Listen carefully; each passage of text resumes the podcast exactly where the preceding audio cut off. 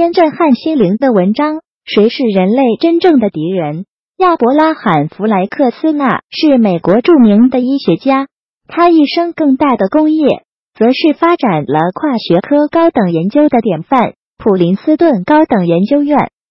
一九三三年的一天，纳粹政府查抄了爱因斯坦在柏林的寓所，并悬赏十万马克索取他的人头。当时，爱因斯坦恰好避居在普林斯顿。弗莱克斯纳得知消息后，立即找到爱因斯坦，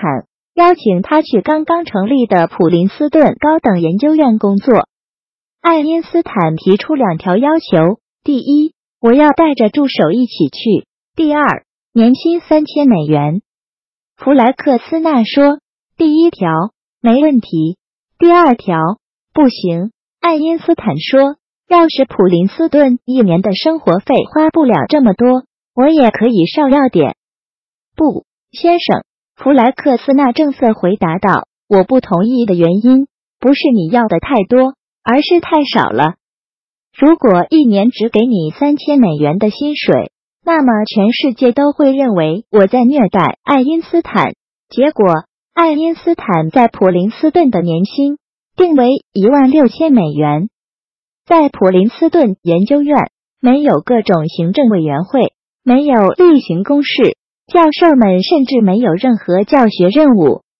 据说，爱因斯坦和同事们，那其中包括二十世纪最优秀的一批科学家韦伯伦、亚历山大、冯诺依曼等等，每天经常做的事就是端着咖啡到处找人海阔天空的闲聊。很多人责备院长弗莱克斯纳，认为他花巨资请来的科学家们每天无所事事，做着毫无用处的事。面对质疑，弗莱克斯纳这样回答：“先生们，在爱因斯坦诞生前一百年，他的同乡高斯出生在普鲁士。高斯发明的非欧几何学是整个十九世纪最晦涩的数学研究。”在长达四分之一世纪的时间里，高斯无法发表任何相关研究成果，因为当时人们认为他们没有用。可是今天，全世界都知道，如果没有高斯当年在哥廷根的研究，相对论及其丰富的实用价值恐怕全都是泡影。近一两百年间，全世界的专业学院在各自领域内做出的最大贡献。可能不在于培养出多少实用型的工程师、律师或医生，而在于进行了大量看似无用的科学活动。从这些无用的科学活动中，我们获得了许多发现，他们对人类思想和人类精神意义之重大，远远胜过这些学院建立之初力图达成的实用成就。而在普林斯顿，弗莱克斯纳补充道。行政工作被尽可能的弱化，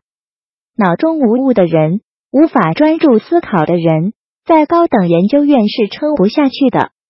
我希望爱因斯坦先生能做的，就是把咖啡转化成数学定理。未来会证明，这些定理将拓展着人类认知的疆界，促进着一代代人灵魂与精神的解放。一九二零年代的某一天。弗莱克斯纳遇到了七十多岁的老绅士伊士曼。伊士曼先生是举世公认的大众摄影之父，柯达公司创始人。那时，他正准备把毕生积蓄的一大部分投入美国高等教育事业，用于推动有用学科的发展。弗莱克斯纳问伊士曼：“那么，在您心目中，谁是当今最有用的科学家呢？”伊士曼不假思索地说。马可尼，在伊士曼看来，马可尼发明的机器从根本上改变了人类的沟通方式，带给整个人类文明的影响是不言而喻的。也正因为如此，一九零九年，马可尼获得了诺贝尔物理学奖。没想到，弗莱克斯纳却说：“亲爱的伊士曼先生，在我看来，无论我们从广播获得怎样的快乐。”无论无线电和广播为人类生活带来了什么，马可尼的贡献几乎可以忽略不计。面对老绅士震惊的目光，弗莱克斯纳谢世道：“伊士曼先生，马可尼出现是必然的，因为在此之前已经有一位巨人为无线电的发明默默铺好所有台阶，只待有人登上台阶去摘取桂冠。这个就是克拉克·麦克斯韦教授。正是麦克斯韦一八六五年对电磁场展开了深奥难懂的运算，并且在一八七三年出版的一本专著中写下了这些抽象的方程式，才使得马可尼的工作成为可能。终其一生，麦克斯韦从来不曾关心自己的研究有何用处，从没有设定任何实用性方面的目标，也从来没有发明任何一样具体的东西。然而，他们无用的理论工作，一旦被某个聪明的技术人员加以利用，就立即能创造出全新的通讯、实用和娱乐用途。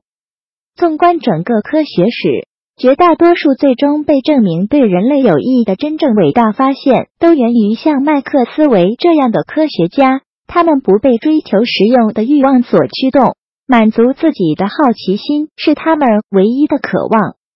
从伽利略。培根和牛顿的时代开始，好奇心就是现代思维的一个典型特征。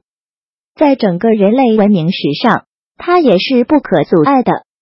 越少偏向直接应用方面的考量，好奇心就越有可能为人类福祉做贡献。时至今日，实用性是我们评判某个大学、研究机构或任何科学研究存在价值的标准。但在我看来，任何机构的存在无需任何明确或暗含的实用性的评判，只要解放了一代代人的灵魂，这所机构就足以获得肯定。无论从这里走出的毕业生是否为人类知识做出过所谓有用的贡献，一首诗、一部交响乐、一幅画、一条数学公理、一个崭新的科学事实，这些成就本身就是大学。学问和研究机构存在的意义，比放纵和金钱远远重要的是，禁锢人类思想的锁链得以被粉碎，思想探险获得了自由。正是凭借这份自由，卢瑟福和爱因斯坦才能披荆斩棘，向着宇宙最深处不断探寻，同时将紧锁在原子内部无穷无尽的能量释放了出来。也正是凭借这份自由。波尔和密利根了解了原子构造，并从中释放出足以改造人类生活的力量。人类真正的敌人，并非是无畏且不可靠的思想家，无论他的思想是对还是错。真正的敌人是那些试图为人类精神套上桎梏，让他不敢展翅飞翔的人。